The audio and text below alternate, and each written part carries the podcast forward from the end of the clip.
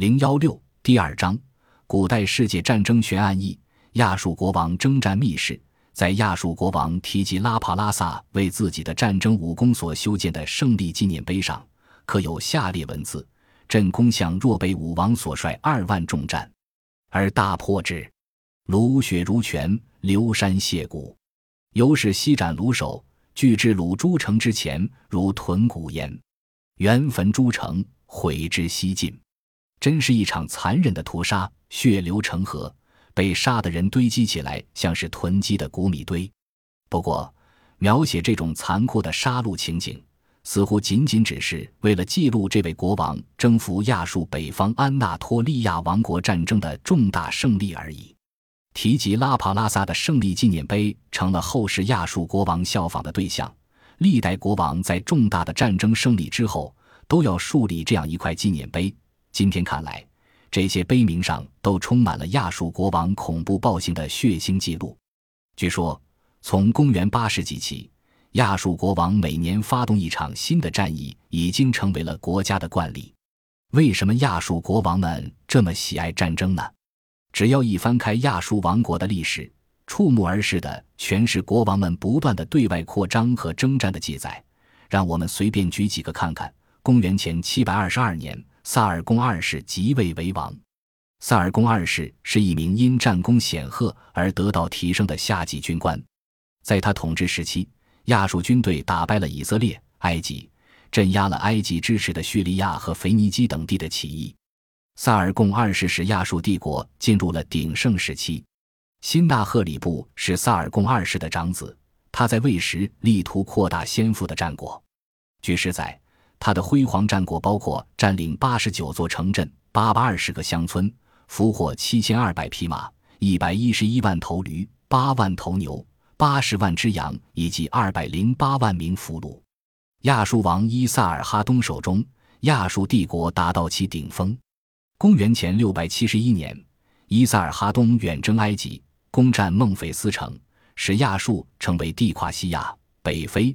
版图几乎囊括整个西方文明世界的大帝国，这些记载不外乎攻占了哪些地盘，如何扩大了帝国版图，有多少煊赫的战果之类。有人说，亚述人对人类最大的贡献就是战争的艺术。考古发现，亚述时代留下的浮雕作品几乎全是与军事有关。也许在亚述人的观念中，国家和军事几乎是个同义词，或者说。国家就是一架巨型的战争机器，维持一支庞大的军队和进行对外扩张是国家的首要任务。另外，亚述人还把这种战争看作是神的旨意、神圣的事业。亚述战争就是这神圣事业的突出表现。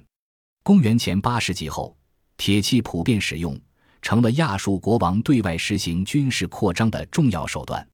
铁制武器的使用使亚述人的扩张几乎具有战无不胜的威力。在亚述国王萨尔贡二世王宫的一个武器库里，就发现了近两百吨的铁制武器，有铁剑、弓箭、撞墙锤、战车、盾牌、盔甲等。统治者把国家建成了一个庞大的军事机器，常备军的规模大大超过了近东任何其他民族。其军队包括战车兵、骑兵、重装和轻装步兵、工程部队、辎重队，甚至还包括工兵。是一支具有严密组织和高度协调能力的作战机器。作战时，根据战斗对象的不同，可以随时将这些兵种合理编组，发挥各自的威力。亚述人还习惯用急行军来争时间、抢速度，懂得使用各个击破的战略战术。历史上公认的最早的骑兵也是出现在亚述王国。当时的骑兵大多是采用弓箭作为主要武器，战术也以骚扰诱敌。攻击侧翼为主，给主力部队提供有力的辅助。经过几代亚述军队的征战，亚述逐渐摸索出来一套颇有讲究的战法。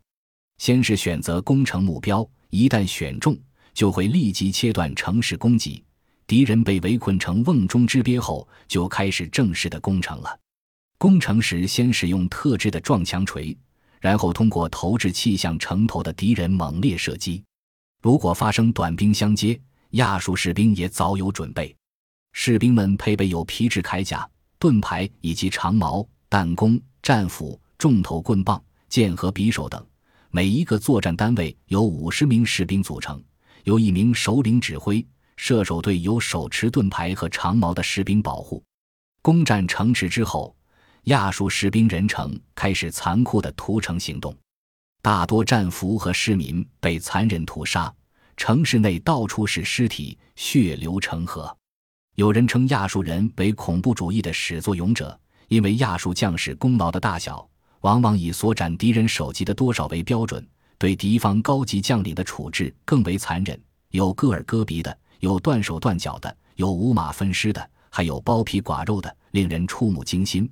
而且，这些酷刑的记载并不是骇人听闻的传说，而是亚述国王战功纪念碑上的记载。在亚述人看来，这些都并非是残暴行径，而是武力的炫耀和张扬，是忠实符合战神的意愿。战争结束，亚述军队返回首都时，还要举行盛大的胜利游行。向战神阿舒尔报告胜利的消息。亚述人为什么会成为这样一个崇尚武力的民族？国王们为什么竟然残酷地以战争为乐？有人认为，亚述作为一支出色的尚武民族，他们在种族上其实并不具有不同于其他的民族的特性，而是由于他们自己的特殊的地理环境，迫使他们不得不大力发扬武力。他们的国土资源有限。又长期处于强样环伺的生存挣扎环境之中，于是周围敌对民族的虎视眈眈，造就了他们好战的习性和侵略的野心。也有人从民族文化心理角度做了更进一步的解释：亚述国王崇尚武力，取杀戮为乐，是源自亚述对邻邦巴比伦的文化自卑心理。